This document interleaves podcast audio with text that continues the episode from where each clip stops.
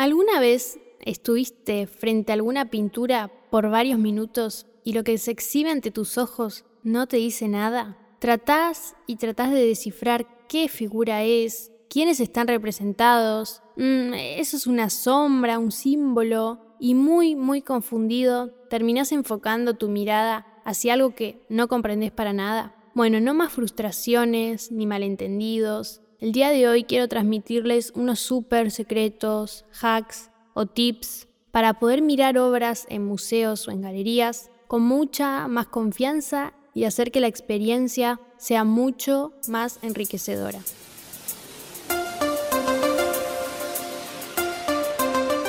Bienvenidos, mi nombre es Rocío Armentano y esto es Contarte este podcast fue creado especialmente para ayudarte a aprender arte de manera simple y efectiva. Todos los lunes de cada semana, un capítulo será la oportunidad de ampliar conocimientos e inspirarnos juntos. Muchas gracias por estar del otro lado.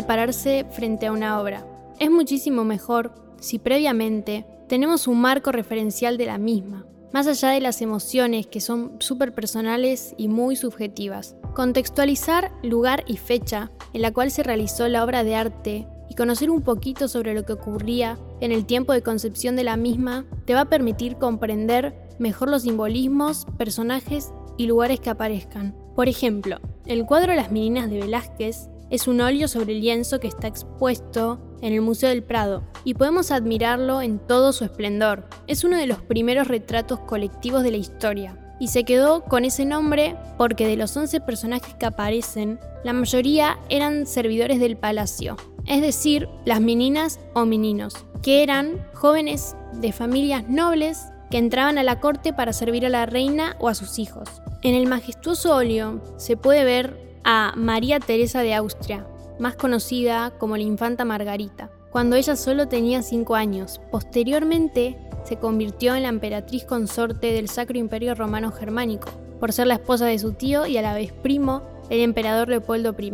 Podemos ver aquí la primer selfie de la historia, además, de la historia del arte, ya que vemos un autorretrato del propio Velázquez en la obra. Es decir, Velázquez se pintó pintando la obra.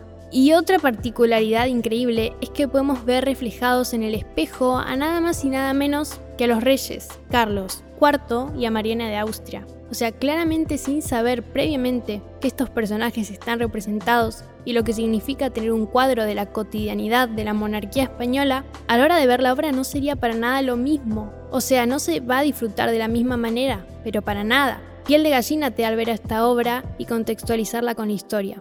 El segundo tip podría ser el que se conoce como la seta imaginaria, ya que, explico, algunos artistas suelen trazar una seta imaginaria en sus pinturas como punto de referencia. Ellos establecen como una especie de hilo conductor en el inicio de la parte superior izquierda y el desarrollo va en el centro y el desenlace termina en la zona inferior, casi siempre a la derecha. Usar la seta imaginaria al momento de observar una pintura te va a permitir entender la narrativa usada por el mismo artista. Por ejemplo, en el óleo de San Sebastián de Hendrik, hecho por Bruggen, se puede ver cómo la pintura comienza con los brazos de la mujer que intentan desatar al hombre con fin de poderlo curar de las heridas de flecha que es el motivo principal de la obra, y la salida de la misma es trazada por el pie relajado del mismo, es decir, de San Sebastián. De esta manera la obra te va llevando por un viaje visual. Este tip lo aprendí hace muy poquito, leyendo un paper académico que me pareció un tremendo hack. Me dieron ganas de incursionar por todas las colecciones permanentes de los museos e ir investigando y descubriendo nuevos patrones. La verdad que se vuelve muy interesante y lo súper recomiendo. El tercer tip es quizás un poco más complejo, pero sin dudas uno de los motivos por el cual el arte mueve nuestros corazones de una manera impresionante, ya que conocer y saber sobre la vida del autor es tan importante como la obra misma. Si bien estas no necesariamente son una autobiografía del artista, sí que reflejan su ideología y sus principales preocupaciones. Tener referencias de su vida te va a permitir comprender más la obra, porque vamos a comprender detalles del autor, haciendo que todo cobre mayor sentido. Por favor, Bueno, podemos hablar de los autorretratos de Frida Kahlo. En esta ocasión desprenderé varios elementos de la obra, la misma que se llama autorretrato con monos, para darle a cada elemento la importancia que tiene dentro de la obra como una especie de todo. Decidí elegir una pintura en la que Frida trabajó el mismo año que pintó también Raíces, en el 1943. Ambas fueron hechas en una etapa en la que Frida pintaba autorretratos. En ellos ella plasmaba la situación en la que se encontraba en ese momento. Cuando pintó Autorretrato con monos, ella tenía 36 años y ya daba clases en la Casa Azul, en Coyacán. Dejó de dar clases en la Escuela de Pintura y Escultura en la Ciudad de México, ya que su salud terminó empeorando cada vez más. Uno de los elementos más importantes de esta pintura es la representación propia de su edad y cómo lo resalta a través de los rasgos faciales de una Frida más madura y seria. Lo hace con la ayuda de la dirección de su rostro, que no está precisamente acompañada por la de sus ojos, Además de que en su casa de Coyacán habitaban animales exóticos como monos araña, que también juegan un papel importante en la historia de Frida. En algunas de sus frases, Frida dijo que los monos de sus pinturas eran una especie de representación de los hijos que no podía tener. En 1938 pintó autorretrato con mono, en el 1942 mono y perico, y así sucesivamente. En varias ocasiones se autorretrataba con monos colgados en su cuello. En esta pintura en particular hay cuatro monos que la acompañan. Ella después de dar clases se redujo el grupo de arte de Frida y solo quedó a cuatro personas. Ellos se hacían llamar los Fridos. En esta obra entonces los monos son la representación de sus alumnos.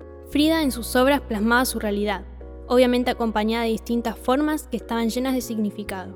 En Autorretrato con monos uno puede observar una vez más el recurso de la naturaleza y de lo exótico. Tras ella está un ave de paraíso, una flor tras su hombro. Cuando un mono pudiera significar lo exótico que acompañaba su vida cotidiana, en esta obra lo utilizó como un recurso para aludir a su incapacidad de tener hijos. En este sentido puede considerarse que Frida dio un valor emocional y fuerte a sus alumnos al hacer relación entre ellos y los monos. Quizás lo sentía como los hijos que nunca pudo tener. En el tip número 4, está bueno también identificar el estilo de cada autor. Esto significa que, si bien a lo largo de la historia del arte han surgido diversos estilos, el identificar las características propias y elementos que los diferencian a unos de otros, esto nos va a permitir entender el porqué de la técnica empleada, cómo se usaron los colores, las luces y los recursos plasmados en el lienzo. Por ejemplo, si queremos hablar del fauvismo, Debemos comprender que fue una reacción contra el impresionismo, ya que los fauvistas creían que a través de los colores podían expresar sentimientos. Ellos buscan realzar el valor del color en sí mismo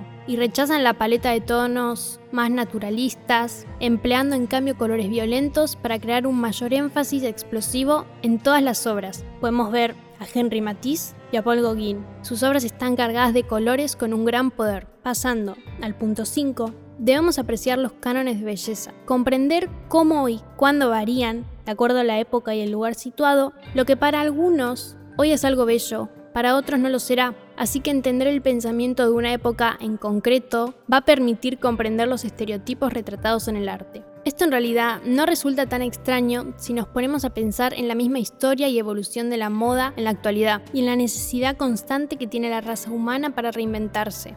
Por lo tanto, la estética y la belleza femenina han sido representadas en distintos momentos que quizás ahora nos parecen completamente contrarios a lo que valoramos como bello.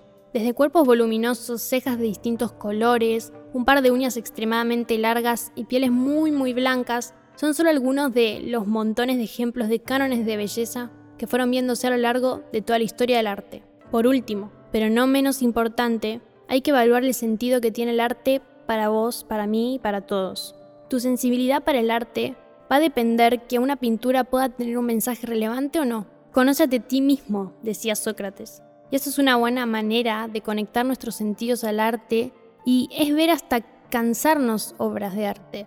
Hay que visitar museos con el fin de ir entrenando el ojo. Vamos a comenzar a ver patrones, a comprender qué estilo es y qué personajes, si los hay, están retratados. Debemos leer biografías de artistas, es súper importante también para comprender su trabajo y qué tratan de transmitirnos mediante su obra. Claramente no es lo mismo apreciar el arte que entenderlo en su totalidad. Cuando una obra le gusta a uno, esto se debe a que muchísimos factores externos y psicológicos influyen a la hora de observar. es exactamente el mismo patrón que se repite a la hora de ver, por ejemplo, prendas de vestir, edificios o imágenes. Son simplemente gustos, pero un nuevo mundo de curiosidades se abre cuando además de eso nos permitimos comprender la totalidad y el porqué de eso que estamos viendo. Al fin y al cabo, el arte habla donde las palabras son incapaces de explicar.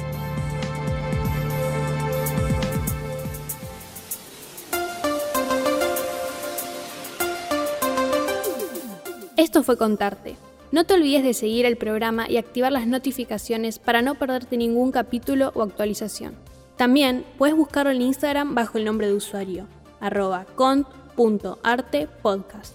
Mi nombre es Rocío Armentano y te quiero dar las gracias por escuchar el episodio del día de hoy.